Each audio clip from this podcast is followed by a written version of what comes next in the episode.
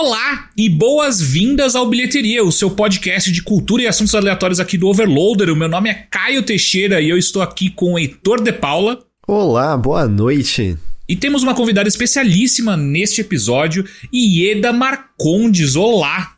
Oi, primeira vez aqui no Bilheteria, espero que seja a primeira de muitas. Será? Será? gente, antes da gente entrar, já mergulhar no assunto, eu queria que, Ieda, você passasse a sua capivara pra gente, sabe? Pra, pra as pessoas que estão nos escutando agora saberem quem é você e onde pode encontrar, esse tipo de coisa, pra depois a gente entrar. Conta não um conhecia essa expressão, fui pego de surpresa por ela. É, eu entendi. Capivara? Eu entendi pelo contexto também, eu, ok. Ah, é?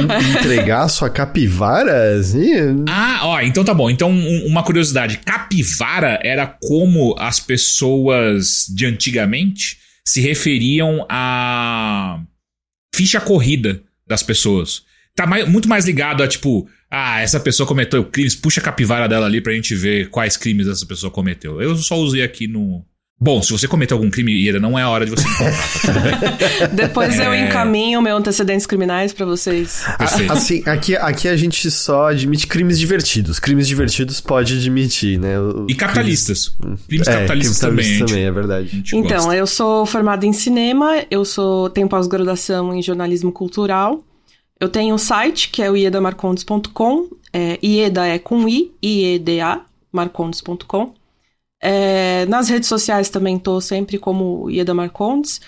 É, se algum dia surgir alguma rede social que é, substitua o Twitter, também estarei lá do, com o mesmo nome.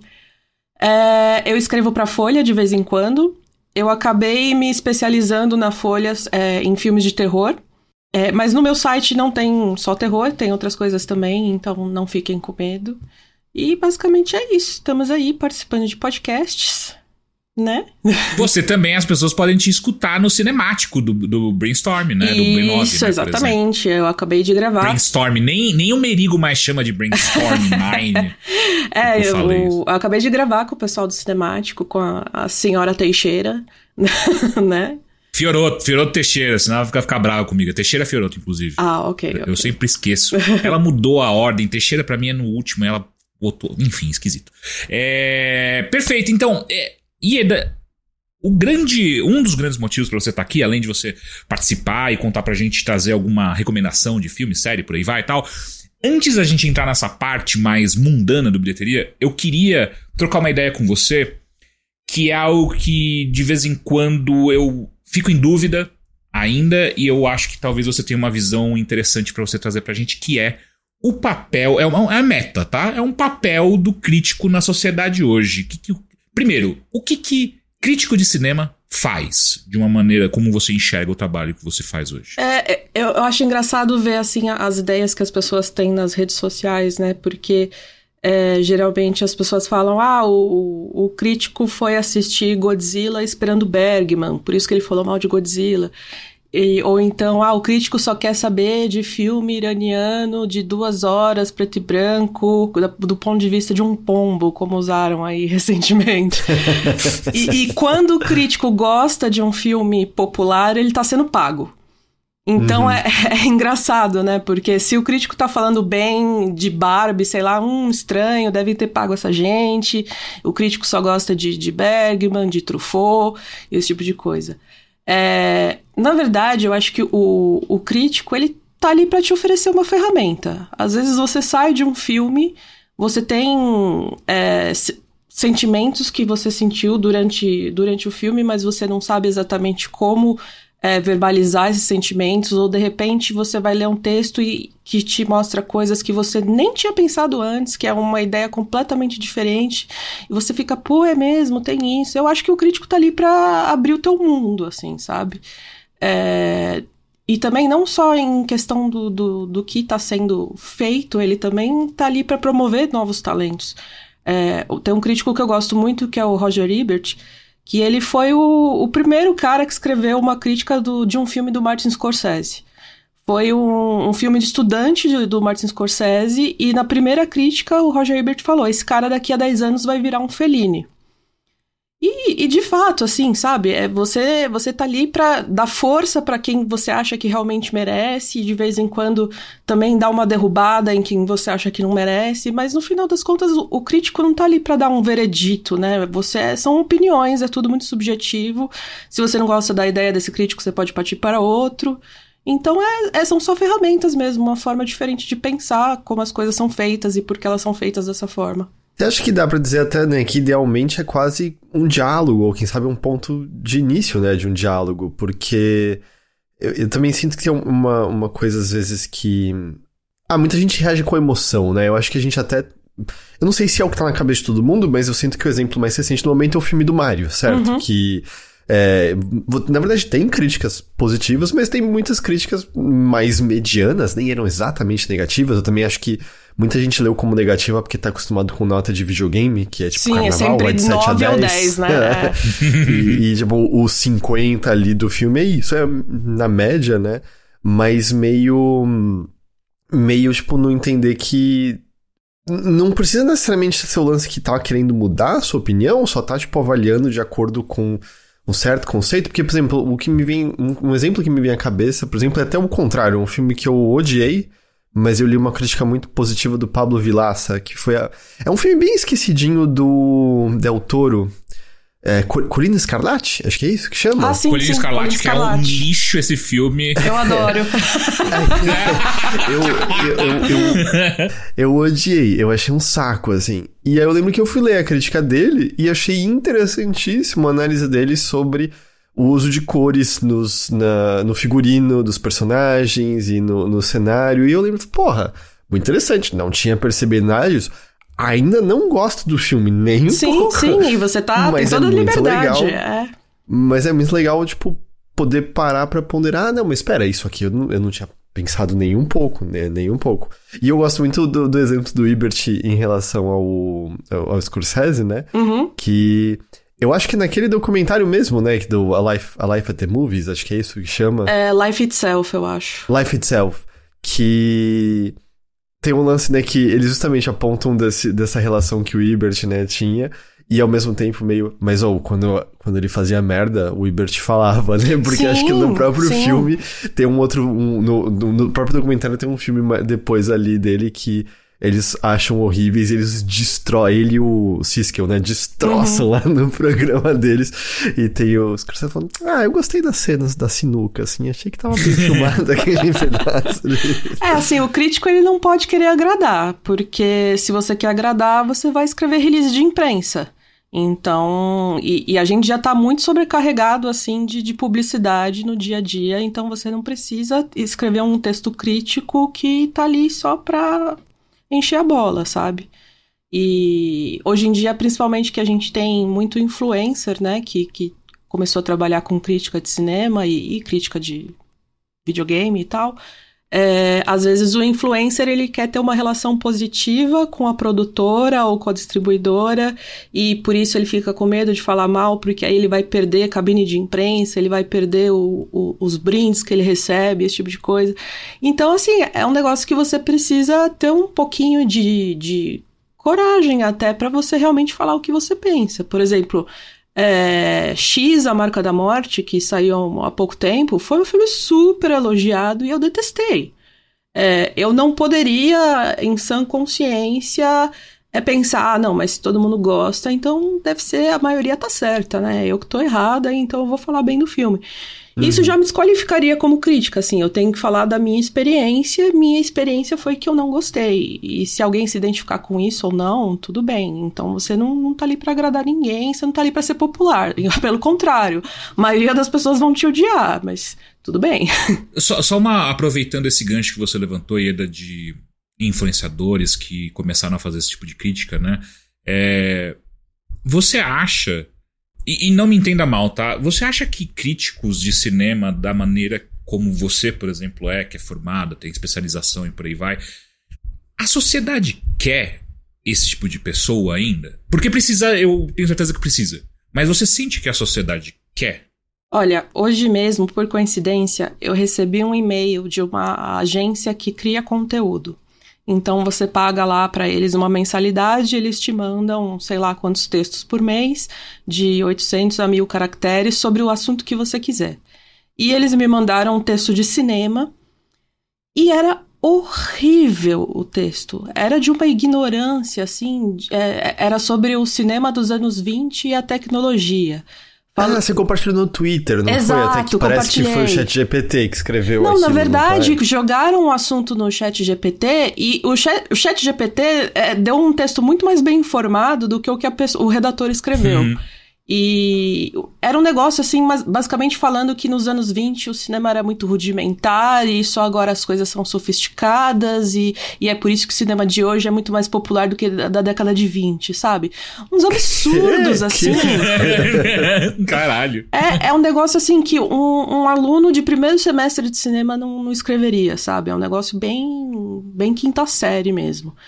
E, infelizmente, eu acho que as pessoas estão é, indo para esse caminho da conveniência de você pagar um, uma empresa ou de você é, gerar por inteligência artificial, porque é, não tem mais essa, esse, esse valor de você ter uma visão tanto, tanto na, dentro do cinema você não, não o autor já não é mais tão privilegiado é uma coisa mais massificada e na crítica também é, eu vejo a crítica indo meio que nesse rumo de, de release de imprensa e, e, e, algumas pessoas tentando lutar contra isso e tentando dar visões pessoais e, e subjetivas, mas é difícil. É, é, eu acho que é, financeiramente é muito mais é, conveniente você pagar um, uma agência ou você pagar um, um inteligência artificial para escrever esses textos do que você ter um ser humano ali na sua redação.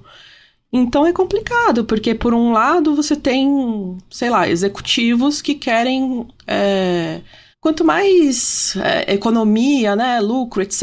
E, por outro lado, eu acho que tem pessoas que são seres humanos, que, que querem ter realmente um contato com arte com visões pessoais de, de humano para humano, assim, sabe?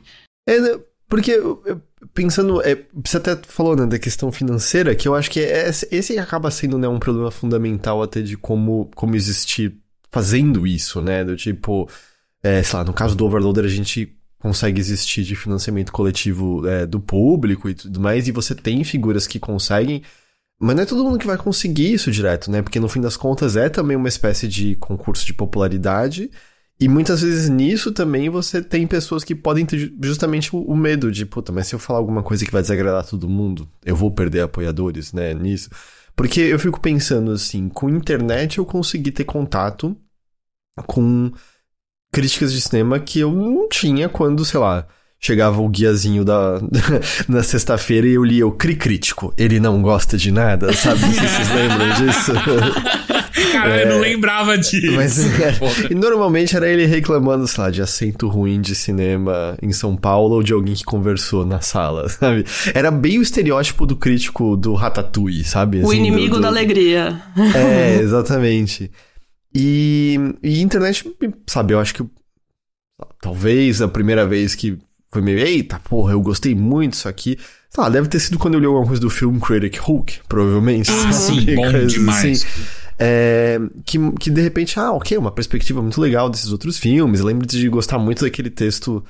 É, no caso, ele cita o Tarantino, mas era um, um texto de, ou oh, não, filmes ruins são muito valiosos, né? Coisa, o filme ruim te às vezes te ensina mais porque você gosta de algo do que o, do que o filme bom, necessariamente, né? E. Então, tipo, por um lado você consegue ter esse contato com isso, mas por outro é quantas dessas pessoas boas que podem fazer ensaios muito legais no, no YouTube ou ter uma newsletter muito foda no Newstech conseguem ter um público grande o suficiente para sustentar poder falar disso, né? Estudar isso, pensar isso, né? Não é é, e, e, aí, justamente, né, é sempre um embate isso, porque ao mesmo tempo, se você deseja esse público, você precisa ser meio popular, e se você quer ser meio popular, pode ser que você esteja se dobrando às vezes a essas empresas porque elas vão estar tá te chamando pro negócio, né, e vira uma. E vira uma. E não é só no cinema, né? Em videogames você tem, você tem isso também. E eu imagino que no meio dos booktubers deve ter alguma com coisa certeza, similar, assim, também. É, e vira, vira justamente isso, assim, uma coisa. Porque era muito diferente, né? Quando a gente tá falando da época do Roger Ebert, tudo bem, ele. Uma exceção que teve um programa super popular nos Estados Unidos na televisão, né? Mas ele tava no jornal dele, né? E o jornal Sim. dele. Trabalhava no jornal. O jornal pagava, né? E é isso. E dane-se o que estavam pensando dele ou não, né? Ou, ou, sei lá, um caso super excepcional como a Pauline Kael, né? E coisas assim. E, e aí você fica, hoje em dia a gente, você tem a situação de que, ah, às vezes o que vai ser mais popular é um bagulho, sei lá, tipo Cinema Sims que é... meio que é, deturpa como as pessoas ficam olhando, né? De procurar furinho, de procurar é. picuinha, negócio. É, tipo, mas não faz diferença nenhuma. Nossa, tá o cinema assim infectou a forma como as pessoas assistem filme de uma forma que é. Parece que o filme é uma pegadinha e a pessoa precisa descobrir onde é que tá a câmera, sabe? Uhum. E então é sempre, ah, eu sou mais esperto que esse filme. Esse filme tá querendo me enganar, mas ele não vai me enganar, não. E o, isso é, é, o, é, o, contrário da relação que você deveria ter com o filme. Você deveria comprar o que ele tá te falando e ver como você se, se relaciona com isso, né? Cinema cinza, assim, é, é péssimo mesmo. E de verdade, é, é difícil. É, eu, eu nunca fui popular na minha vida, assim, na escola, nunca. eu nunca. Os três, tá? Tá tudo bem. Tá é, tudo então para mim é, é, é, natural, assim, sabe? Eu tá meio que num nicho que não, não tem, eu sabe, eu não tenho mil apoiadores nem nada disso. Eu tenho financiamento coletivo também, e ele não é suficiente para me sustentar. A, a grana que eu recebo da Folha também não é suficiente. É o, o, mesmo um CLT, que eu não sou, já ganha muito pouco. Então é, é um ramo super desvalorizado mesmo, até porque as pessoas entendem arte como um negócio é, que é supérfluo, né? Você não precisa disso. Só que é aquela coisa, chegou a pandemia, tava todo mundo, meu Deus, eu quero ver filme, quero ver série, quero ler livro, quero assistir show. Então talvez não seja tão supérfluo assim para as pessoas descartarem desse jeito, sabe? Uhum. Mas é difícil mesmo. E, e, eu. Se as coisas continuarem caminhando né, do jeito que os tech bros querem nesse momento, eu também acho que a gente talvez chegue no momento em que a gente deseje ainda mais essa, de maneira muito rudimentar, peneiragem feita por pessoas que possam, porque se as criações tiverem a qualidade do que parece que elas estão tão parecendo que elas vão ter com, com o uso de IA, assim, porque eu vejo, sabe, compartilhado direto. É, tipo, nossa, olha isso, stunning, mind-blowing. Você vai ver, e é uma bosta, é mal escrito, a arte é feia e tudo mais. E porque a gente já sabe, né, que, por exemplo, lá, a própria Netflix, né, usa de algoritmo para determinar, ah, vamos fazer produção nessa veia, não sei o que lá. E não é à toa, que eu acho que a maior parte das produções da Netflix são uma porcaria, né? E, e aí tem horas que você fica.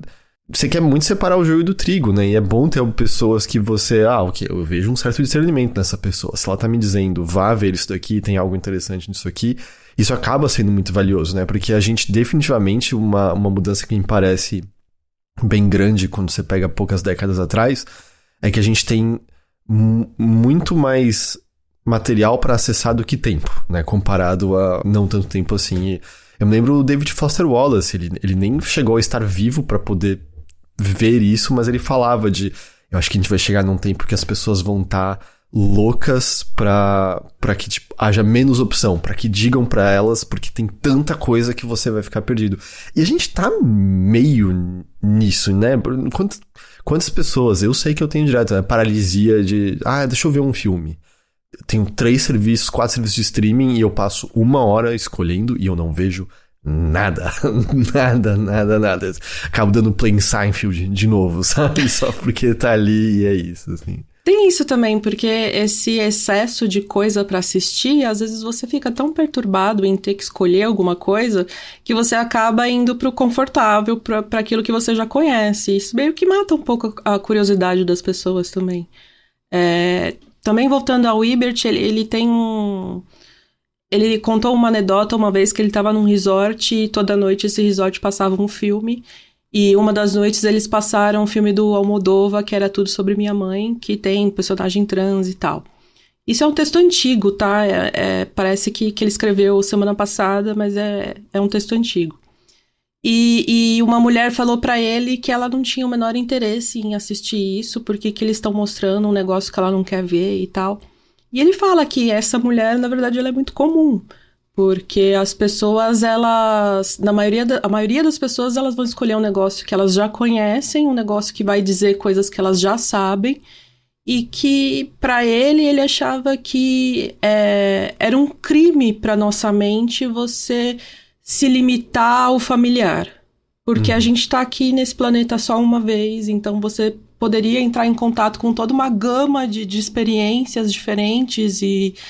E é, é por isso que é, eu acho tão, tão chato quando as pessoas falam esse negócio de tipo, ah, esse aí só vê cinema iraniano, como se o padrão é, é, é o americano e, e, e, o americano é normal e todo o resto é excêntrico, sabe? E, pô, são pessoas, são pessoas vivendo a vida delas em outros lugares do mundo e você tem coisas em comum com essas pessoas, então você não precisa se limitar e ficar com medo delas por achar que, nossa, vai ser um bicho de sete cabeças, eu não vou entender nada, vai ter uma dança performática no meio do filme. Assiste, cara. Experimenta, tenta, vamos lá.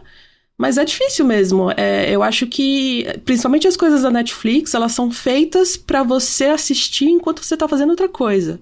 Uhum. Então, pode ver que a maioria das séries que, que saíram ultimamente, tirando coisas mais autorais, é, mas elas são feitas assim, sempre explicando muito bem o que está acontecendo e repetindo informações, porque eles sabem que o espectador dele não está olhando para a tela.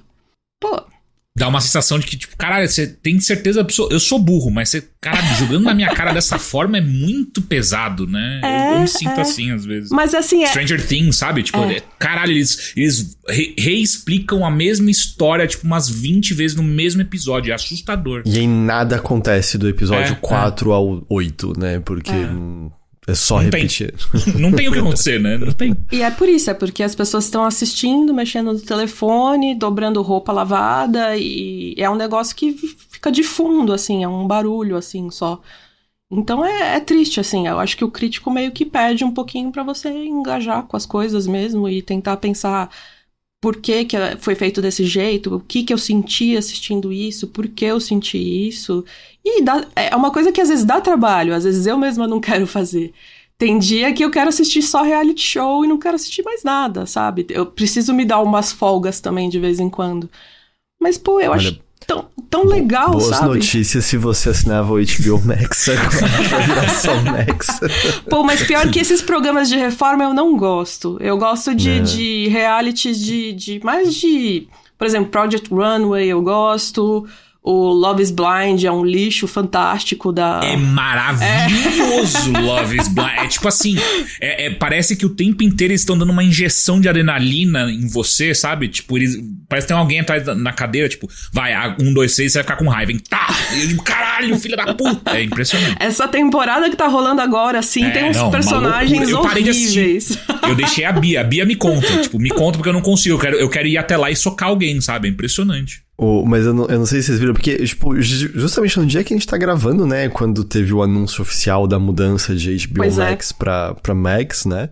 E aí saíram umas, umas entrevistas e eu ri muito de uma situação que tava até circulando no Twitter, que foi a. a uma das executivas, executivas do, dessa mudança falando: é, tirar o, o nome HBO é, está cimentando que nós não somos apenas o lar de programa premium. Somos o lar de qualquer coisa que você queira é assistir. É. A gente não faz mais coisa boa, a gente faz coisa boa e merda. Você é muito boa admissão. A gente mudou o nome que a gente quer botar lixo lá agora. Eu acho que eles têm uma ideia equivocada de que o americano médio se sente intimidado pela HBO porque as coisas da HBO são muito ousadas. Então vamos esconder a marca da HBO que há anos está construindo uma marca de nossa, produções da HBO, que maravilha, que coisa espetacular. E eles pensaram, não, vamos esconder isso para ninguém ficar intimidado e para poder assistir Property Brothers, sabe? É. isso, é, isso é o Irmãos à Obra? É, é isso? Irmãos à Obra, eu tinha esquecido o nome traduzido. Que a, que a tradução é tipo. É, é ótima. É. E é um timing muito curioso, né? Vindo de, tipo, a nova Game of Thrones lá teve sucesso, o Last of Us teve sucesso, acabou de estrear a nova... Succession? É, a, a nova temporada de Succession. E tipo, uau, que timing curioso. Parece que as pessoas estão elogiando coisa após coisa que você tá lançando, mas é hora de se livrar do nome HBO e meter irmãos à obra. É, esse é CEO meio... deles é uma anta, né? Ele não, não tem o menor respeito por, por arte, assim, ele tá lá justamente para tentar é, tirar o máximo de dinheiro possível, tanto que entrou essa coisa de tirar coisas do, do catálogo para tentar é, uma isenção de imposto, que é absurdo. É, você tá, você, os roteiristas, é, eles deixam de receber, né, os resíduos que eles chamam, né, e isso ia pro seguro de, de saúde deles, sabe? Então é uma baita sacanagem em vários níveis. E você tá nessa situação de que você não sabe se um negócio que, que tá ali é, presente vai sumir da sua vida, que não saiu em DVD, não saiu em Blu-ray, não saiu de jeito nenhum, e você vai ficar tateando pela internet, encontrando um torrent daquilo que você assistiu e que não é nem tão antigo assim. Se bobear é dos uhum. anos 2000, sabe? É absurdo.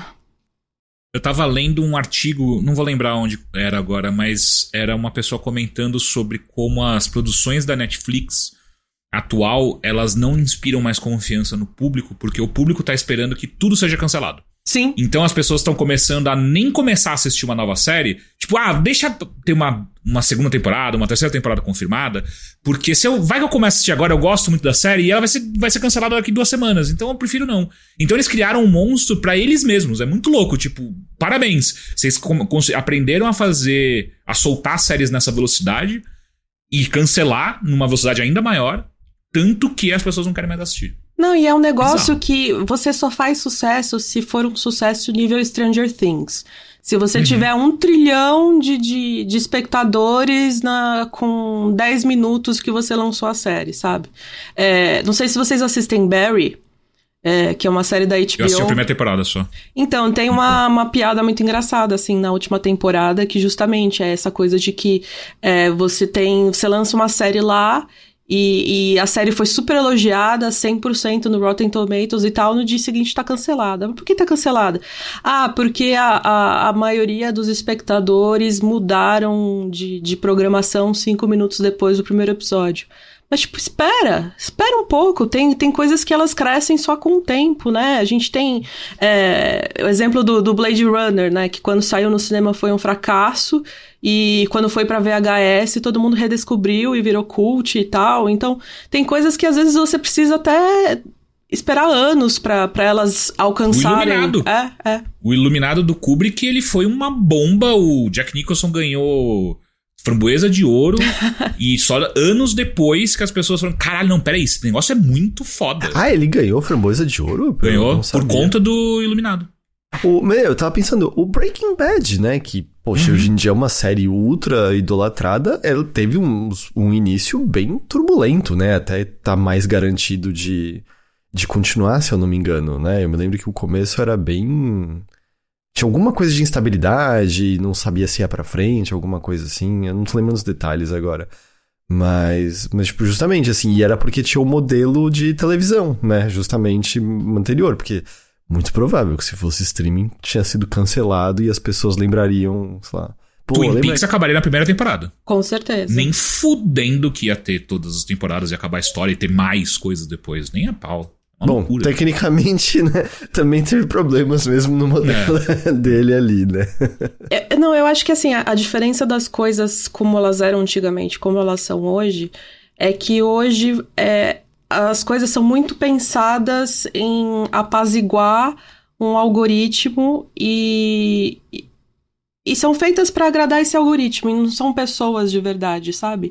Então você faz coisas que você acha que, que os outros vão curtir, que nem no, episódio do Barry eles fazem uma piada assim que nos primeiros cinco minutos tem que aparecer uma mulher comendo uma sobremesa, porque senão as pessoas não vão continuar assistindo.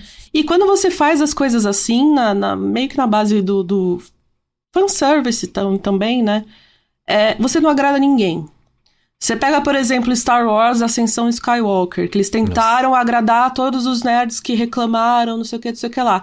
Ninguém gostou daquele filme. É, então você cria um monstro assim que não é para ninguém. Não é pro criador, porque o criador não gostou daquilo. Não é pro espectador, porque o espectador também não gostou daquilo. Então não é para ninguém, sabe? Então acho que essa é a grande diferença, assim, de, de... E, e, eu fico pensando até nesse caso. Eu, eu não assisti o filme do Mario ainda, tá? Só pra, só pra eu também não. claro. É, mas eu, eu li críticas e conversei com pessoas que assistiram e algumas pessoas que assistiram que falaram, ah, poxa, eu, eu gostei, sabe? Eu me diverti. E, e eu acho, acho que talvez a coisa que eu acho mais engraçado é que eu não vejo nenhuma nenhum absurdo nas duas coisas existirem, nas críticas serem medianas e nas pessoas ao mesmo tempo de falar, não, mas ah, eu me diverti bastante, porque não, não é isso que está sendo necessariamente avaliado ali, certo? É meio. É, por exemplo, porque as críticas que eu li falavam, olha, é, não tá. Não, não é o material base parece que não tá pensado tanto para o cinema, porque você não, não tem, tipo, desenvolvimento do que você espera em termos lá, de personagens e trama. E aí, tudo bem, algumas pessoas contra-argumentar, ah, mas é o Mario, ele pula, o que, que você espera? Bom, sei lá, lá é um videogame, lá é alguma coisa, né? Cinema é outra coisa. E ao mesmo tempo, nenhuma desses problemas me parece que necessariamente entra no caminho de, ah, poxa, mas eu me encantei em ver o Mario 3D ali bonitinho e, e, e o Jack Black entregando, né, se divertindo muito, dublando. E isso que me chama atenção, assim, nem, não, não me parecem coisas díspares, sabe? Tipo, a crítica estar comentando, olha, esse filme merecia ser mais, esse filme não alcançou o que poderia ter sido alcançado, tem esses problemas. E as pessoas estarem saindo falando, pô, mas eu me diverti muito, porque parece que há essa confusão às vezes, né? De tipo, poxa, mas se os críticos falaram, eu devia odiar este negócio aqui. E não é exatamente isso também, certo? Eu acho que às vezes. Eu odeio dar estrelas, por exemplo. É uma exigência da Folha, mas eu não gostaria de dar, porque às vezes eu acho que o leitor vai, vai abrir, ver a quantidade de estrelas e pronto, não vai ler o resto. E, e às vezes é difícil de quantificar, porque tem coisas que você gosta, tem coisas que você não gosta, então nunca é amo ou odeio. Claro, existe filmes que você ama ou odeia, mas a maioria tá ali num, num meio cinzento que você não sabe exatamente como explicar direito. Mas é, no caso do Mario, eu também vi algumas críticas falando que não tinha desenvolvimento dos personagens, que eram só referências, easter eggs, esse tipo de coisa. E pro fã, tá ótimo, né? Ele quer justamente olhar pra tela e apontar: ah, eu conheço isso, isso é daquilo, aquilo lá, né? Mas, ó, um, um, pra continuar, é, é, acho que nessa mesma toada, é uma coisa que eu fiquei curioso é: você tem algum caso onde você fez a crítica de um filme ou série, sei lá. Você, na crítica, putz, cara, não tá legal, mas você gostou do que você assistiu? Então, a, a, agora, hoje mesmo, eu tava gravando o cinemático e a gente tava falando do Air, né? O filme do Ben Affleck com, sobre o, a criação do Air Jordan, né? E, e eu já tava justamente falando que é um filme divertido, eu dei risada e tal. Mas é, tem um, um, cantinho do meu cérebro que fica pensando que isso aí é, é besteira, porque é um papo de que você.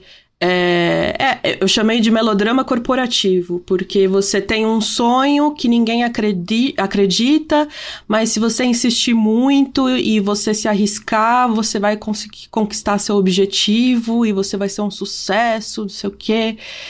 E, tipo, a, gente sabe que a vida não é assim, né? Tem um ou outro caso que é exceção e que, na, na real, a maioria das pessoas, quando elas hipotecam a casa para tentar alavancar, alavancar um negócio, elas acabam perdendo a casa, né? Uhum. Então, dá pra ter esse diálogo dentro da própria cabeça, assim, do tipo, ah, eu gostei, é divertido, as músicas são bacanas mas é, o roteiro é meio ruim, né? É uma ideia meio fraca. Então, é, as pessoas precisam ter menos reações extremadas, sabe? De é, ou amo ou odeio, e as redes sociais propiciam muito isso, né? Porque ninguém uhum. vai dar RT numa opinião balanceada, sabe? Não. e, e, claro, né, que o esquema Rotten Tomatoes de ter notas do crítico, nota do público, é 100% feito para causar intriga, porque você sabe que as pessoas vão acessar mais por conta disso, né, e tal, porque é normal que, que haja essa, essa disparidade, né? Nem sempre vai estar tá, vai tá em sintonia. Né? Então... E, e, aliás, é, eu, eu vi algumas pessoas é, tentando defender o filme do Mario, falando justamente que ah, o, a, a, avaliação dos críticos não importa, é a avaliação do público que interessa, não sei o quê. Mas é, a gente teve tantos sucessos recentes que foram sucessos de crítica e de público, tipo o Top Gun Maverick.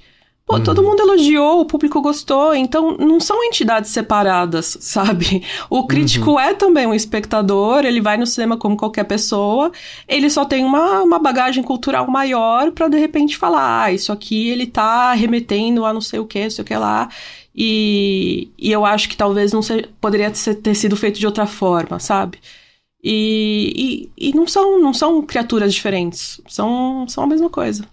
É, eu sinto que às vezes tem um, é um viés de confirmação para achar, né, que sempre, ah, do lado que vem do crítica negativa, porque até um, funciona mais ou menos esse exemplo que é o, ah, o Oscar nunca vai reconhecer, sei lá, filmes da Marvel, e é tipo, Pantera Negra, não, tipo, eu não lembro se ganhou, mas concorreu a um monte de coisa foi, no Oscar, foi, assim. foi. é meio... As pessoas não, o problema do Oscar é com terror. Eles nunca não, sim, mas, mas digo, é, sabe, eu já ouvi pessoas falando sobre a questão ah, de filme de super-herói, eles nunca vão gostar. E é tipo, não, esteve há pouco tempo, assim, por algum motivo, viés de confirmação fez as pessoas esquecerem, né, que... que Porque que não é conveniente, né, você uhum. lembrar disso, né? Mas, sabe, a gente tem um monte de exemplos, sabe, Senhor dos Anéis levou, ou pelo menos concorreu a, a inúmeros prêmios, né, então...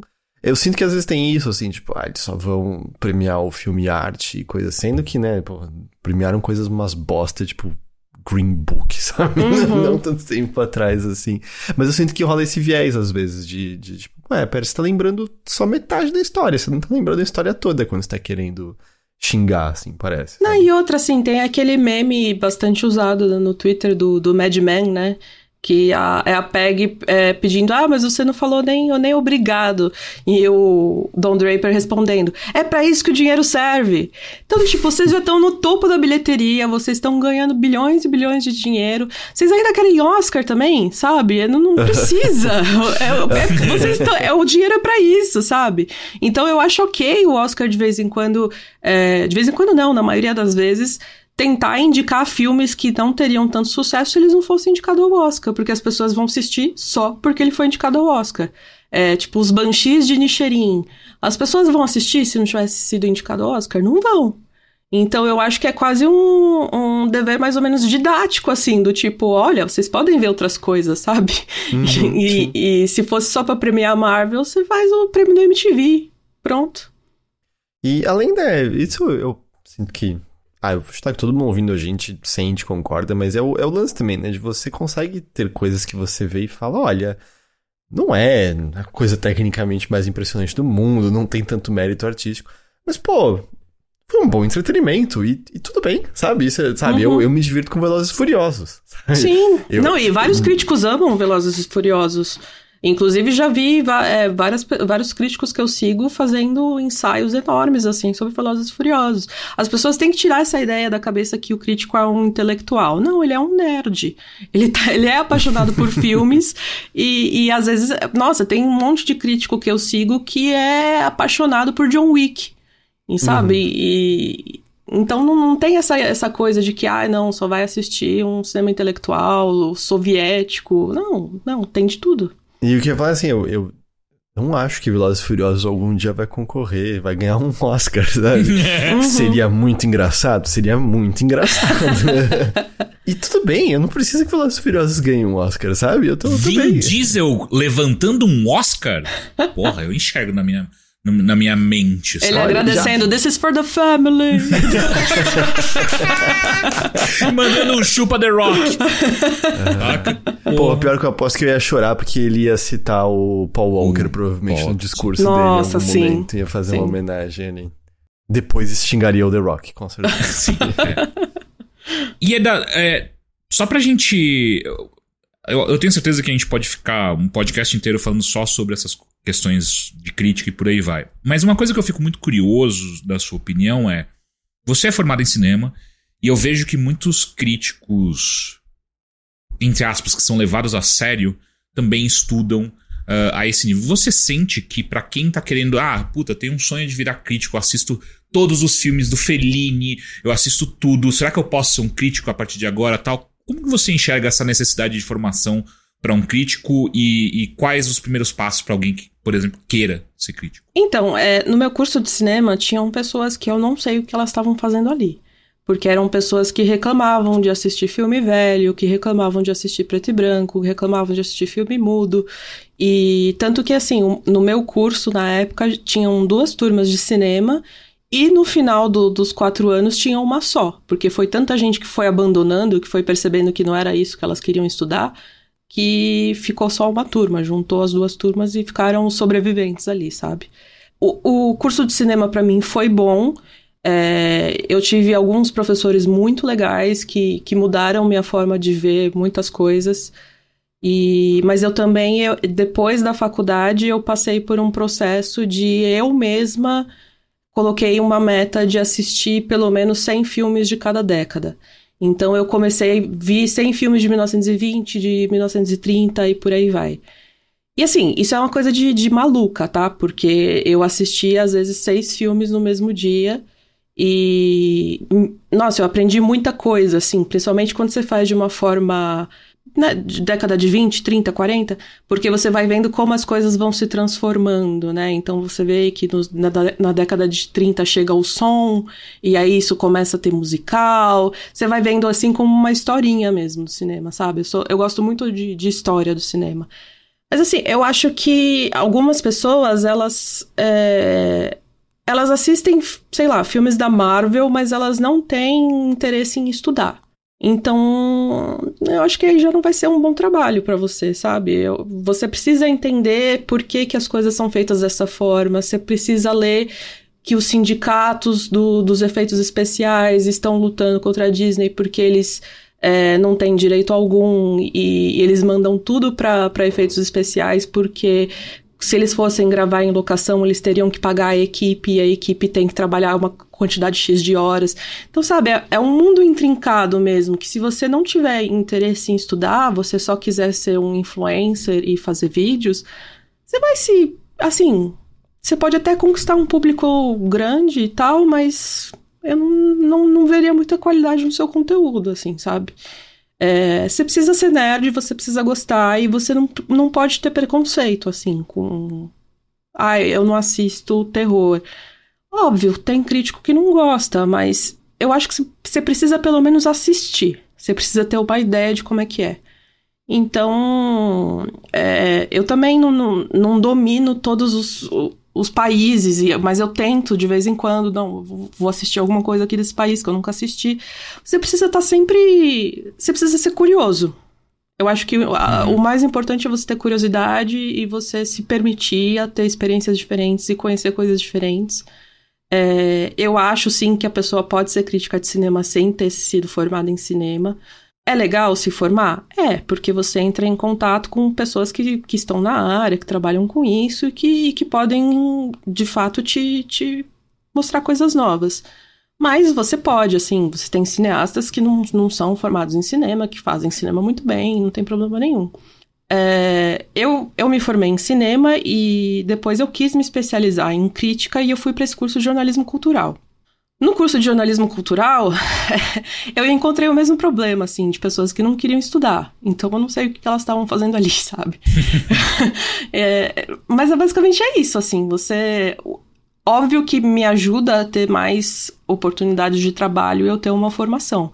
Mas você não necessariamente precisa ter uma formação. Você pode simplesmente ser um, um, curioso e passar horas do seu dia estudando e lendo e assistindo, e aí vai fundo, que, que com certeza você vai ter uma coisa de valor para mostrar para os outros. Tem algum livro de referência para quem tá afim, tipo, putz, começa por aqui que você já vai ter uma basezinha do que a gente tá de conversando? De cinema ou crítica? De crítica. De crítica? Olha, você tem, assim, acho que se, se você ler bastante coisa da Susan Sontag, da Pauline Kael, é mas talvez seja de repente um nível já intermediário. Eu, eu acho assim, o, primeiro contato que eu tive com crítica foi com o Roger Ebert mesmo. Porque ele tinha blog, né, na época que as pessoas ainda tinham blog, e eu lembro que eu lia muito ele, ele falava também da vida dele, era uma relação mais. É, mais simples do que você ler, sei lá, é, Susan Sontag. Então, de repente, as pessoas podem começar com, com lendo críticos de, de internet mesmo, pessoas que têm é, que tem site, às vezes pelo Rotten Tomatoes você pode encontrar as pessoas que você gosta, né? Então, tipo, ah, eu gosto do Jason Bailey, então é, eu vi que a maioria das, das críticas que ele escreveu é, mais ou menos batem com as ideias que eu penso, então eu vou ler o trabalho dele, sabe? É só você ir atrás e ler, assim, não, não tem um guia que, que vá te ensinar como são as coisas, porque até porque você tem que desenvolver uma voz pessoal. É uma coisa que o próprio Roger Ebert falava, né? Que você não pode falar de cinema como se fosse uma coisa objetiva, porque não é. Tudo vai estar sempre contaminado pelo seu, seu viés mesmo pessoal. Então você tem que desenvolver uma, uma voz pessoal sua. Não adianta copiar Susan Sontag, não adianta copiar o Roger Ebert. É, é uma experiência sua e você vai falar de como foi assistir tal filme. Heitor, mais alguma pergunta? Não, acho pergunta não. Então, agora, Ieda, vamos colocar à prova esse negócio aí de crítica, tá ligado? o teste de fogo agora. agora é o seguinte: você tem algum filme, alguma série que você assistiu recentemente que você quer indicar pra assistir ou então pra fugir? Pra galera, ou então simplesmente assistam para você ver com uma coisa ruim. Eu, por exemplo, adoro assistir coisa ruim. Então eu sou sempre a favor. Fala pra gente alguma coisa que você tem. Olha, as pessoas sentem muito prazer quando eu falo mal das coisas, mas é, eu, na verdade, eu não gosto. Eu, eu, eu enxergo tudo que, que, que eu acho ruim como uma oportunidade desperdiçada, porque dá tanto trabalho, são tantas pessoas envolvidas, é tanto dinheiro. Então eu me deixa brava, sabe? A pessoa não ter aproveitado essa oportunidade. Então a maioria das coisas no meu site que eu publico tem a ver com coisas que eu gostei. E a última série que eu gostei bastante foi Treta, da, da Netflix. Ah, tô afim de assistir. Que é uma série produzida pela A24, que é com Steven Yeun e a Ali Wong. Que começa numa premissa, assim, muito, muito boba, que é de uma briga de trânsito que vai escalando, escalando, escalando, e cada um vai se, se sacaneando cada vez mais, até que chega num, num ponto, assim, é, insano. E, e, é muito legal, porque discute coisas é, eu acho que tem coisas assim que são específicas da, do, da, da, das comunidades de, de, imigrantes asiáticos, né, que são cobrados um nível de, de, perfeição que vai além, né, e a gente viu isso também no Tudo em Todo Lugar ao mesmo tempo, no Red Crescer é uma Fera, e dá para entender mais ou menos como, como é esse tipo de cobrança, né. E fora isso tem é, você consegue se identificar com esses personagens e você entende a motivação deles ao mesmo tempo que você fica, pelo amor de Deus, não faz isso! Você é um louco, volta para casa, pelo amor de Deus. Então é, é, muito interessante, assim, você sentir empatia por dois personagens que são horríveis. Eu acho legal esse tipo de coisa, assim, que ninguém ali é, é bonzinho, ninguém é totalmente mal. Então são, é uma coisa bem sofisticada. Isso tá lá no Netflix. Isso, tá? Já tá todinha lá. Da hora. E eu queria que você passasse pra gente uma. Como você faz essa parte de descobrimento de filmes e séries que nem todo mundo assiste o tempo inteiro. Uma pérola. Pode ser recente, pode ser mais antiga, hum. que você sente que as pessoas Cara, acho que a galera não assistiu muito, acho que esse filme é um bom ou uma série, enfim. Olha, é que infelizmente eu vou incentivar a pirataria, tudo bem? Sim, tudo bem. a gente faz isso toda semana aqui. Ah, é. ok. É, tem uma série que ela ainda não tem distribuição aqui no Brasil, mas é, ela se chama Party Down. É, uhum. é uma série que ela teve, é, acho que duas temporadas, tipo, 10 anos atrás, 20 anos atrás, nem sei quanto tempo foi, que é com o, o ator que fez Severance, Adam Scott. O queixudinho, né? É, o queixudinho. e é uma série assim, são, são atores é, que estão tentando conseguir the big break, assim, para estrelar em Hollywood. E, obviamente, eles nunca conseguem, então eles trabalham como garçons num, num buffet. E eu acho que a, série já ali atrás, na primeira temporada, que já tem um tempo, até um dos atores tem um cabelinho emo, assim, sabe? Que é bem característico da época. É, já mostra muito assim como os millennials se ferraram. Na, sabe? Porque chegou na nossa geração, deu tudo errado. A gente já não pode mais comprar, a gente não consegue receber um salário que dá para sobreviver, que dá para comprar uma casa, que dá para comprar um carro, e mostra como esse sentimento de insatisfação mesmo que tem também no, no Treta da Netflix. Eu acho bacana, assim, essas coisas que às vezes são como um retrato de geração, sabe? Porque a gente foi muito prejudicado nessa história. Só pra, pra dar um, uma informação, ele é de 2009. Isso. Então. Ou seja, um é ano dois... depois da, da crise de 2008, justamente, é. né? É, Também peguei. É.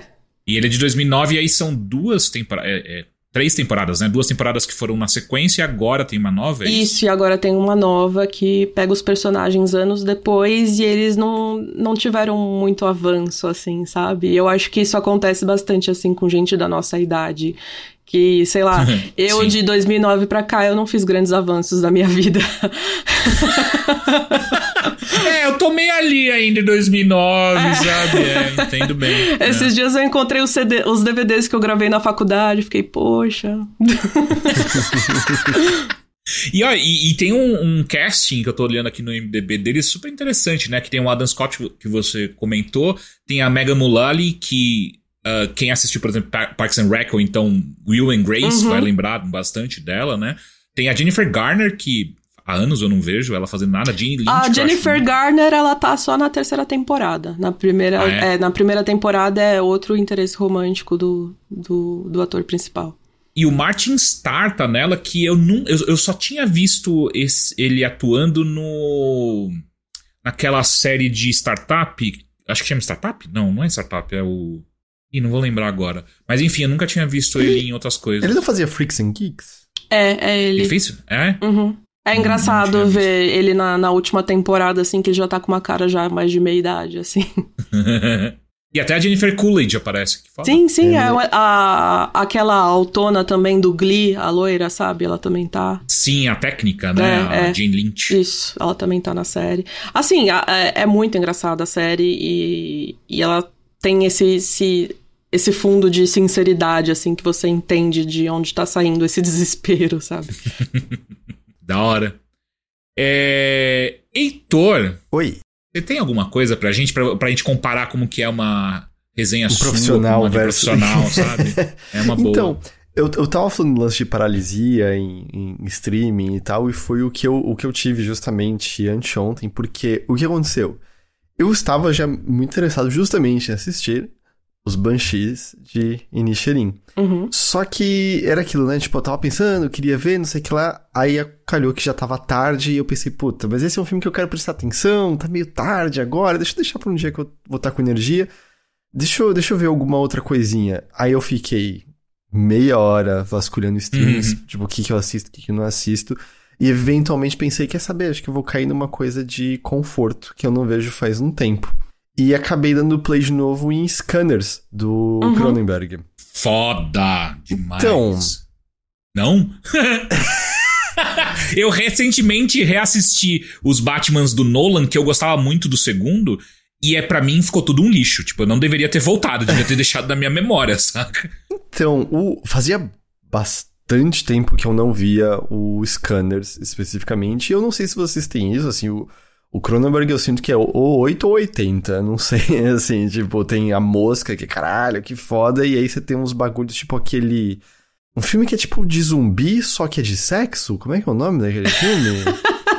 filme de zumbi só que é de sexo, é muita coisa Cronenberg, é tudo filme do Cronenberg. É, ah, é, é um filme de acidente, mas é de sexo? O quê? Você transa com as pessoas e elas ficam loucas? É, é basicamente um. Imagina uma infecção zumbi só que passa através do sexo e faz as pessoas terem um tesão incontrolado e só quererem viver em hedonismo transando umas com as outras. Não, pera, tem um filme de terror recente que é meio que essa mesma premissa, mas eu, eu duvido que seja do Cronenberg. Não, não, não é esse possível. que eu tô falando do Cronenberg é tipo dos anos 60 ou 70, eu acho. Ah, é, assim, tem, tem um filme de terror que é horrível, chama Virus? Sei lá, é um filme muito ruim que tem essa premissa também, que a pessoa contrai o vírus do zumbi através do sexo e ela de repente fica maluca para transar com todo mundo. É bizarro. É, me foi informado aqui que é Shivers o que eu tava não lembrando desse, ah, do, do Cronenberg. Tá, tá.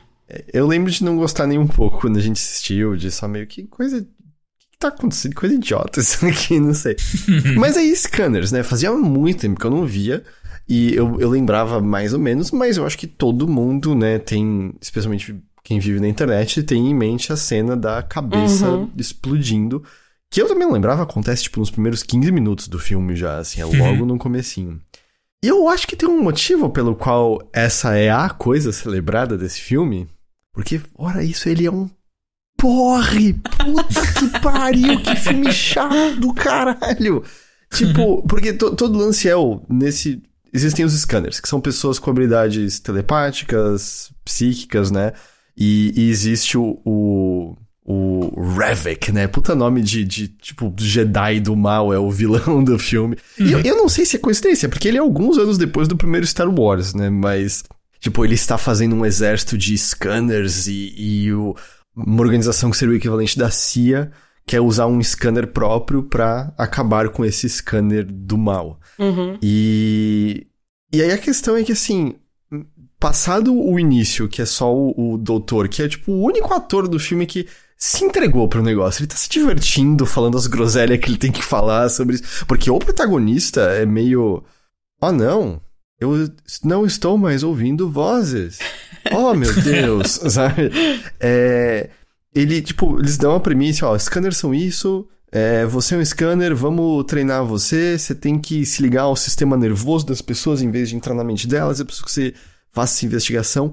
Passado isso, o resto do filme inteiro é só o protagonista indo do ponto A ao B, ele chega lá, morre todo mundo praticamente com quem ele conversa porque o Revek tá atrás, e as cenas de ação se resumem alguém olhando intensamente pra tela e fazendo caretas porque ele tá usando o poder da mente para torturar alguém e controlar alguém.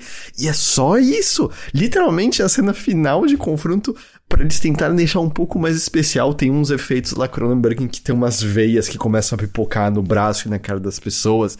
O protagonista arranca um pedaço do rosto e tal. Caralho, caralho. Mas é, é, mas é muito eu chato, cara. É muito chato. É muito chato. tipo, eu não aguentava mais ver gente olhando fixamente pra câmera e fazendo careta, tá ligado?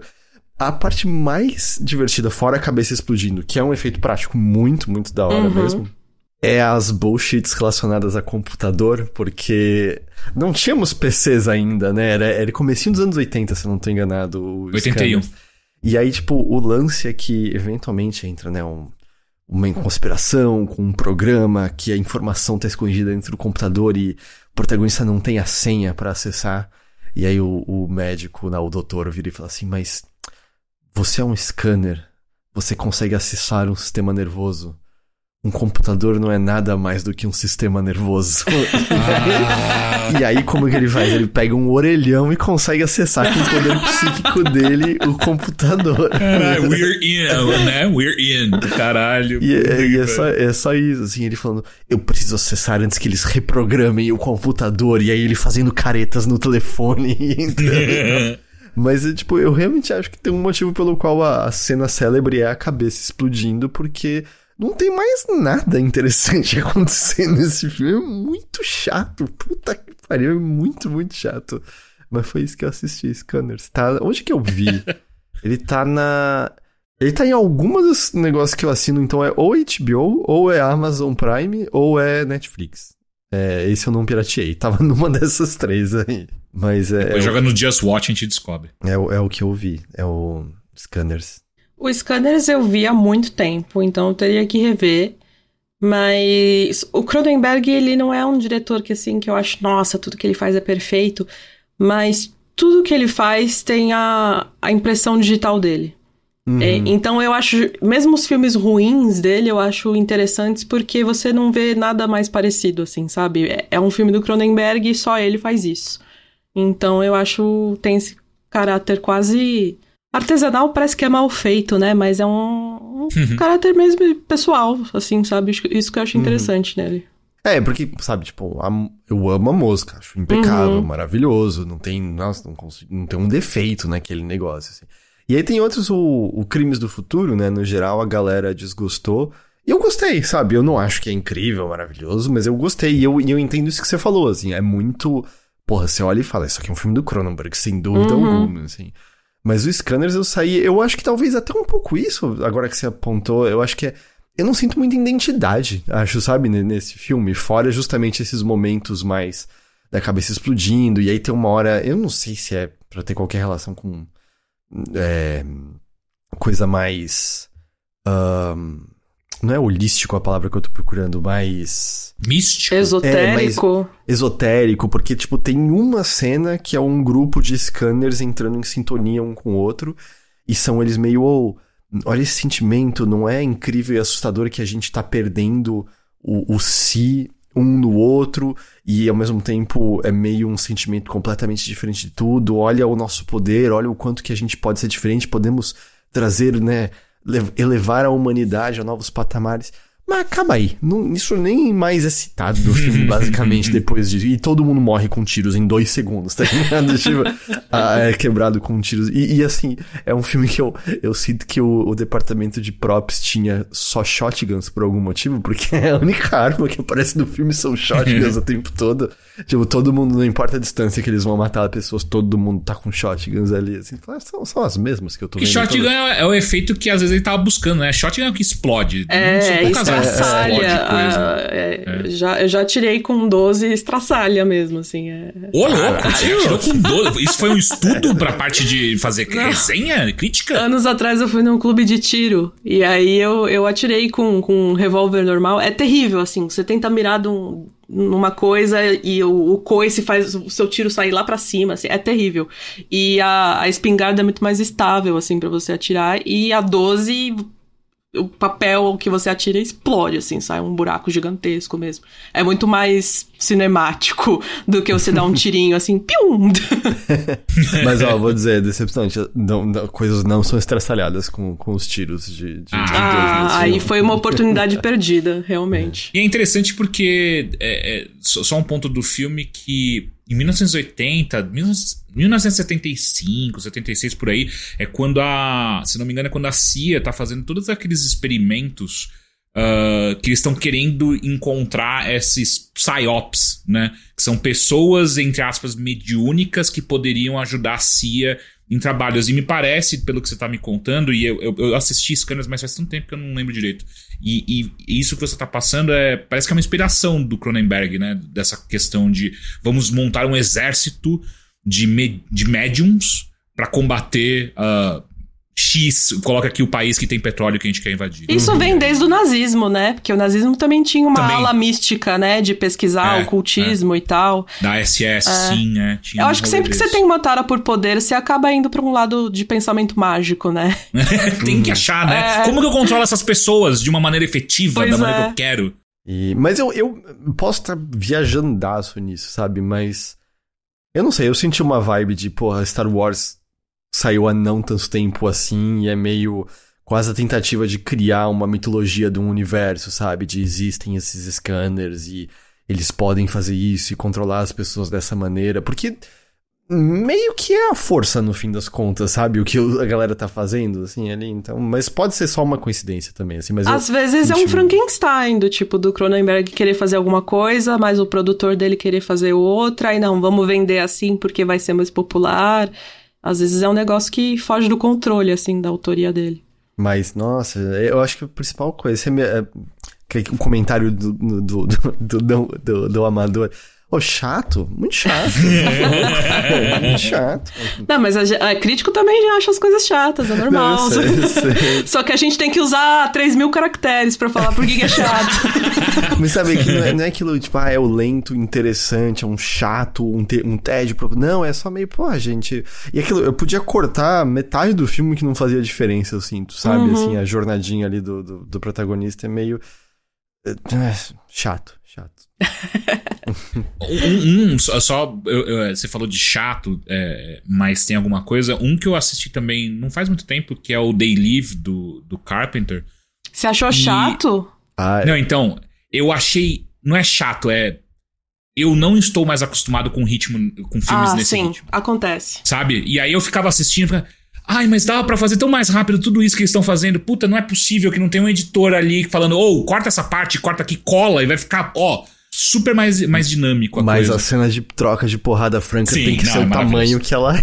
é, é, é não, não aquilo é arte, né? Você esticar o máximo possível. Cinema foi criado para que aquilo acontecesse, sabe? É muito impressionante. Eu, não tem um momento que acho que é tipo o Keith David, tipo, levanta pra ir embora e você fala, agora acabou essa cena. E o, e o maluco, o Roddy Piper levanta e puxa ele e mexe mais porrada. Aquele beco nunca viu tanta trocação franca quanto aqueles dois, cara. Impressionante. Mas é engraçado falar isso, porque eu, eu sinto que uma das coisas com ele é que o final é muito apressado. É muito, é? muito corrido quando eles vão pra base alienígena, sei lá onde eles estão exatamente, ah, pra explodir lá a antena e não sei o que lá. É tipo, acho que é os 15 minutos finais isso. É... Todo o resto é eles vivendo naquela cidade esquisita em Los Angeles. Eu sempre né? senti que era muito corrido, sabe, aquela, aquela hora ali, assim. Mas... Eu lembro de um, um tweet de um episódio de Columbo. Que ele tem que fazer uma ligação. Você já imagina o cara falando direto, né, no, no aparelho. Uhum. Não, eles mostram ele caminhando até o telefone, pegando o telefone do gancho, discando. É. Então, realmente, assim, a gente já não tá mais acostumado com esse tipo de coisa. A gente fica, anda, meu filho, vai, vai, vai. e é, é, é, interessante de vez em quando, assim, você dá. Você tentar voltar atrás e ver como eram as coisas, assim. É isso, Heitor? É, é, é isso. Eu, eu assisti Scanners. Boa. Eu vou falar rapidinho, então, porque eu fiz algo parecido com o que você fez também, Heitor, que eu, eu queria. Eu tô, eu tô com a, o, o, o Interim na minha lista há meses.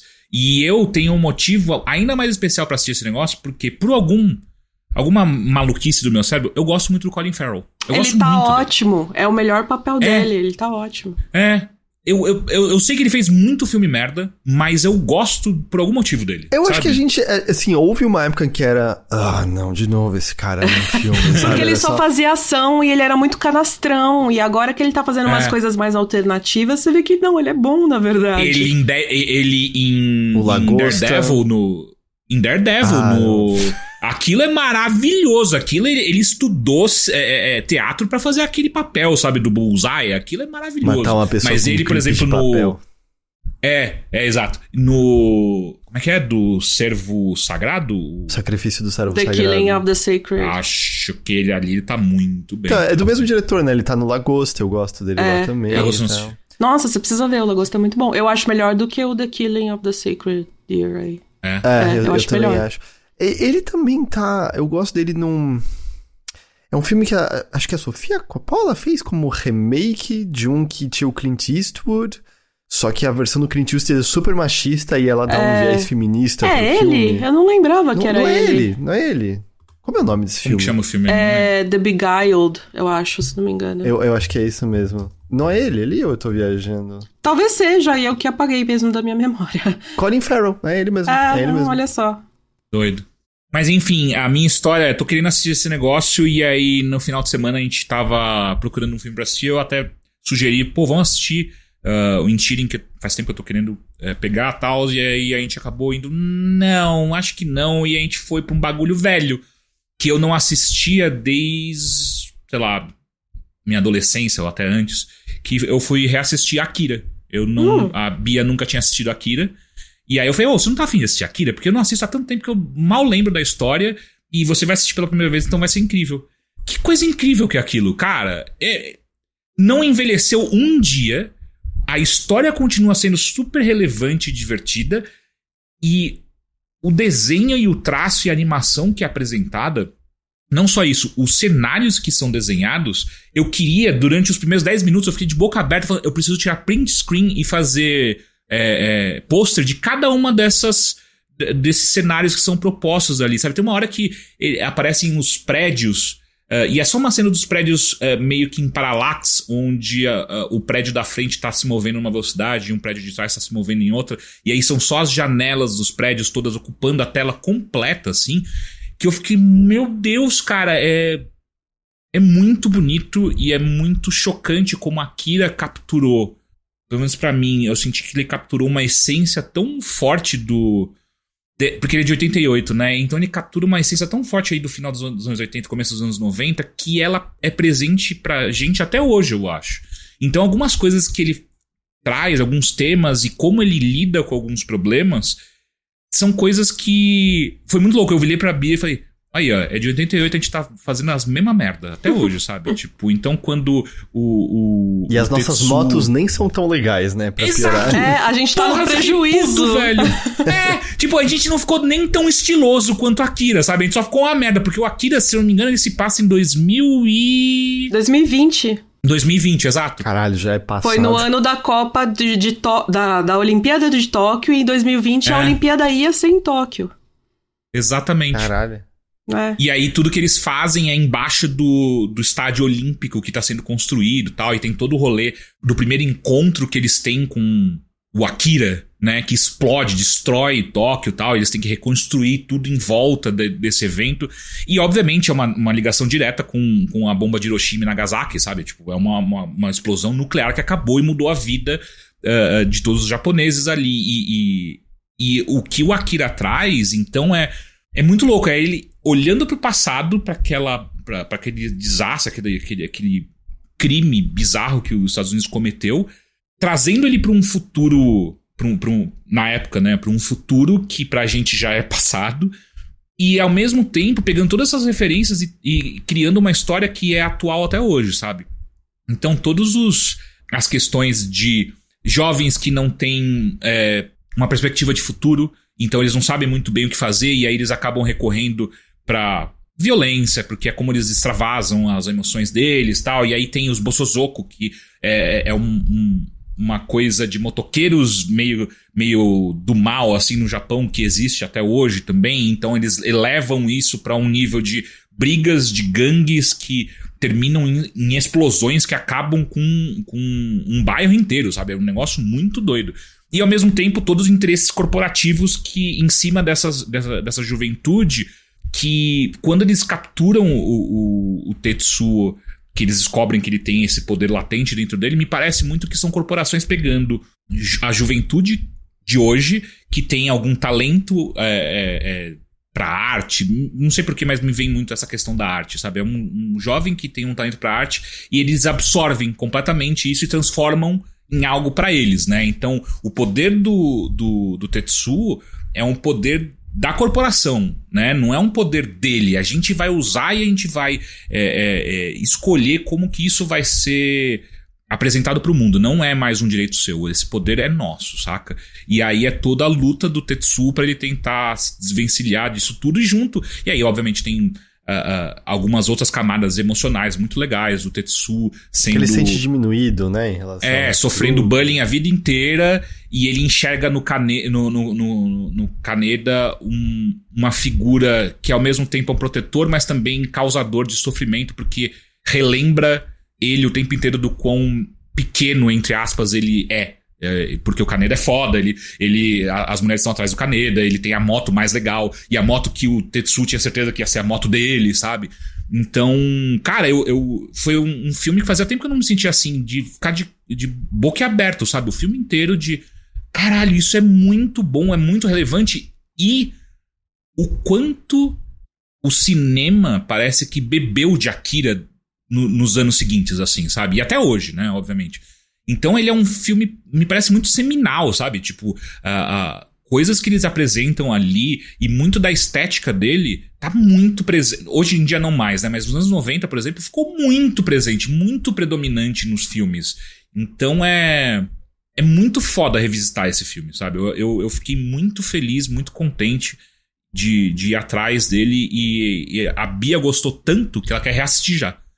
Ah, não, eu quero rever porque tem coisas que eu acho que eu não peguei e eu queria reassistir, pegar as referências, porque tirando a, a, a escorregada, a derrapada da moto, que é a- acho que a coisa mais fácil da gente pegar do, do, do, do Akira, todo o resto, tipo, desde a temática cyberpunk que ele apresenta, até essas questões de poderes psíquicos que vão para um lado muito bizarro e, e- e- e destrutivo, né? Cara, é, é impressionante a quantidade de filme que fez a mesma coisa. Pegou um- um- um- uma das, das temáticas do Akira e transformou num, num filme próprio, sabe? Então Vocês- é muito, muito foda. Vocês estão sabendo do remake? Eu, eu, eu estava com isso na cabeça o tempo todo. Não, e foi louco. A gente acabou de assistir e eu ficava assim, eu falava pra, pra Bia, meu, é muito foda, porque isso Hollywood nunca vai conseguir encostar, saca? Tipo, eles não, não- eles não vão, não têm coragem de, de tentar refazer um negócio desse, porque não dá, tá ligado? Tipo, ele é um produto de sua época e a, e a mídia onde ele tá inserido, sabe? Tipo, tudo isso não tem como re- re- recriar. Isso foi tipo domingo. Ontem a Bia vem, ou, você viu que o Taika Waititi tá fazendo a porra de um live action de, de Akira? Eu falei, não. Acho que é a pior pessoa possível pra fazer é? isso. Porque o Taika nada tem a, essa isso. coisa de esse humor meio bobo de ver tudo bonitinho e, e no final ninguém é totalmente mal, não sei o quê. E, putz, é, o clima de Akira é, um, é distopia mesmo. Eu não, não, não uhum. consigo imaginar uma distopia do Taika Waititi. E eu até iria além, assim, de quem é que termina de ver aquilo e fala, porra, mas sabe o que seria legal? Uma versão com atores de verdade. eu, não, eu não consigo entender. E fizeram isso. a mesma coisa com Ghost in the Shell, né? Sim. E, aí, e além de ter o whitewashing bizarro dentro de Ghost, do, do, do, filme do Ghost in the Shell. É tipo. É, mas é, é, é tipo, é direto. Eu não, eu não entendo isso, assim. Eu, agora, eu nem sei se é filme ou é série, mas tem algum live action de Cavaleiros do Zodíaco que pelo menos parece Sim. tão ruim que talvez seja engraçado, mas ah, ou do tipo a ah, série de live action de One Piece. Eu não sei quem são essas pessoas que gostam do material original e falam, porra, mas quando tiver ator de verdade, eu vou. Aí eu vou me sentir validado. Aí vai ser bom. Eu não, eu não saco, tipo, eu, eu garanto já que não sei nada como tá essa produção Taika. Vai ser muito pior do que o desenho. Garanto. Com certeza. Com certeza. muito pior. Então, eu não, eu não, eu não, eu não sei, eu não, eu não consigo entender. Assim, eu entendo o ímpeto financeiro, né? Tipo, uhum. ah, é um. Vai apelar pra nostalgia de certas pessoas, é um nome já conhecido, tem uma certa segurança. Mas o ímpeto criativo, artístico, tipo, porque eu achava que o Taika tem todos os defeitos possíveis, né? Tipo, eu gosto de muita coisa que ele faz, ele tem seus defeitos também, mas acho que ele tem, a essa altura, nome Noção, suficiente né? pra decidir o que raios ele quer fazer. Ou seja, parece é. que ele quer fazer isso, né? Por algum motivo. E eu não, eu, não entendo, eu não entendo, eu não entendo. E tava com o Jordan Peele, né? E a, uhum. quem ia fazer o remake, que eu acho que seria uma escolha muito mais interessante, até porque ele tá nesse, nesse campo de discutir é, questões sociais, políticas e tal. Agora o Taika, é, não sei não. Até o, o, o Denis Villeneuve, né, que fez o, o remake de... O remake, né? A sequência de Blade Runner. É, eu acho que faria até um pouco mais de sentido, sabe? Pelo menos na temática ele acertou pra caralho. Pelo menos para mim eu achei foda o, o, esse remake, né, do, do Blade Runner.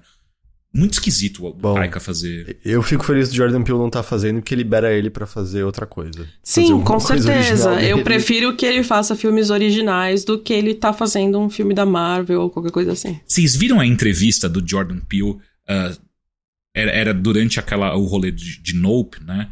E o quão feliz ele fica quando o jornalista pergunta para ele: Meu, e aquela hora que você fez a derrapada do Akira? Ou o olhar do Jordan Peele brilha e ele fica: Eu fiz, eu tive meu momento Akira, eu queria tanto fazer. E aí, tipo, todo feliz, sabe? Porra, por que, que não deram pra ele, cara? Não dá pra entender, mano. Concordo que, que bom que ele não, não, não, não libera ele pra fazer outras coisas. Mas caralho, o cara tava apaixonado, ele é apaixonado ainda pelo Akira. Muito bizarro, velho. O Jordan Peele, ele tem essa característica que o, o Guilherme Del Toro também tem, né? Que eles são nerds, né? Eu, uhum. eu, é, é, eu, fico enternecida por eles, assim, porque eles realmente gostam do que eles estão fazendo, eles realmente estudam e, e, gostam e vivem nessas coisas. E, e, é uma referência, né, usada, não é tipo... É. Certos diretores que plagiam animes aí depois falam... É, Aronofsky... É. Olha, é, Ieda, deu o nosso tempo. Mas eu queria te agradecer demais, porque foi um papo super gostoso. Obrigado por ter trazido todas essas informações sobre crítica de cinema e conversar com a gente dessa maneira tão, tão aberta assim pra. Porque eu acho que é um assunto que, por mais seja meio meta, eu acho que a galera se, se, se interessa ainda, sabe? Por mais que os algoritmos falam que não, eu acho que as pessoas se interessam para entender por que, que crítico funciona, porque, pra que, que serve crítica, sabe? Enfim, muito obrigado por ter tirado esse tempo para falar com a gente. Ah, olha, eu que agradeço. É... Ah, você tinha me convidado anos atrás, eu falei, ah, não, não tenho experiência com podcast nem nada disso. E eu tava ansiosa para de repente conversar com você. E aí, vamos, agora eu já, já sei, já sei fazer podcast e tal. Mas é, eu gostei muito, assim. É, eu, já assisti a vocês no Twitch e tal, e eu sempre gostei da forma como vocês falavam de videogame, e eu achava que a gente ia se dar super bem mesmo na conversa, e foi ótimo. Obrigada pelo convite. E faz o seu jabá agora, onde as pessoas podem te encontrar, escutar você, ler coisas suas e por aí vai. É, o meu site é iedamarcondes.com, ieda com i. É, eu tenho também financiamento coletivo, é, tem tanto pelo Padrim como, como pelo Apoia-se. É, tô nas redes sociais, Twitter, Instagram, Letterboxd, tudo Ieda Marcondes. E mandem jobs. mandem jobs, perfeito. Eu, eu preciso fazer uma pergunta, e talvez isso revele alguma enorme ignorância da minha parte, mas quem é a senhorinha que você usa como avatar? Sabe por quê? Porque assim, é, eu uma vez eu comentei sobre a série da, da Daniela Pérez e, e uma, uma mulher respondeu para mim assim: Ai, ah, você com certeza não era viva na época, então você não Olá. sabe que foi assim, assim, assado. E, tipo, eu era viva na época. As pessoas acham que eu sou mais nova do que eu realmente sou. E, e isso acaba me irritando, porque ninguém me leva a sério, sabe? Parece que é um jovem que entrou ontem na internet que tá tirando as informações do, do nada, sabe? Então eu resolvi, não, chega, chega. Eu tenho o nome de idosa, eu vou colocar uma foto de idosa e aí as pessoas vão me respeitar. E, e essa idosa. Bem mais profundo do que E essa idosa é a Zelda Rubinstein. Ela é a médium de Poltergeist. Aquela senhorinha de 1,30m. Ah, caralho, pode crer! Puta que pariu! Nossa, minha cabeça parece que pegou uma chave. Ah, sim, essa senhora, pode crer. Perfeito. E olha, tem gente que realmente, assim, quando eu posto foto minha, o pessoal fala, nossa, mas eu achava que você era uma senhora. e assim, eu prefiro que continuem pensando que eu sou uma senhora porque as pessoas me respeitam mais assim do que eu usar minha própria cara, sabe? Porque já tem uma condescendência natural com mulher, e aí se eles acham que eu tenho 22 anos de idade. Tô, ó, tô elogiando meu colágeno, né? Mas se eles acham que eu tenho 22 anos de idade, já vão crescer pra cima de mim, sabe? Então eu prefiro que eles pensem que eu sou uma senhorinha mesmo. Entendi, entendi. É, e antes da gente despedir, eu vou agradecer aqui o Ivo Asleben Segantini e Francisco Johan, que fazem parte do, do, da galerinha que nos apoia aqui. Muito, muito obrigado por nos ajudarem a manterem a luz do Overloader acesa e a gente poder receber pessoas como a Ieda, por exemplo, que trouxe aqui um montão de informação super legal. Beleza? E antes de dar um tchau final, eu gostaria de mandar um beijo e um abraço para quem um dia eu espero conhecer pessoalmente, que é a Yuki. Então, um beijo e um abraço pra cachorrinha da Ieda, porque é a coisa mais fofa do mundo. Olha, que ela Sério. deve estar tá dormindo, senão eu pegava ela pra ela dar um oi pra câmera. então é isso. Heitor, muito obrigado. Nada. Ieda, muitíssimo obrigado e até a próxima. Até a próxima. Tchau, tchau. Tchau.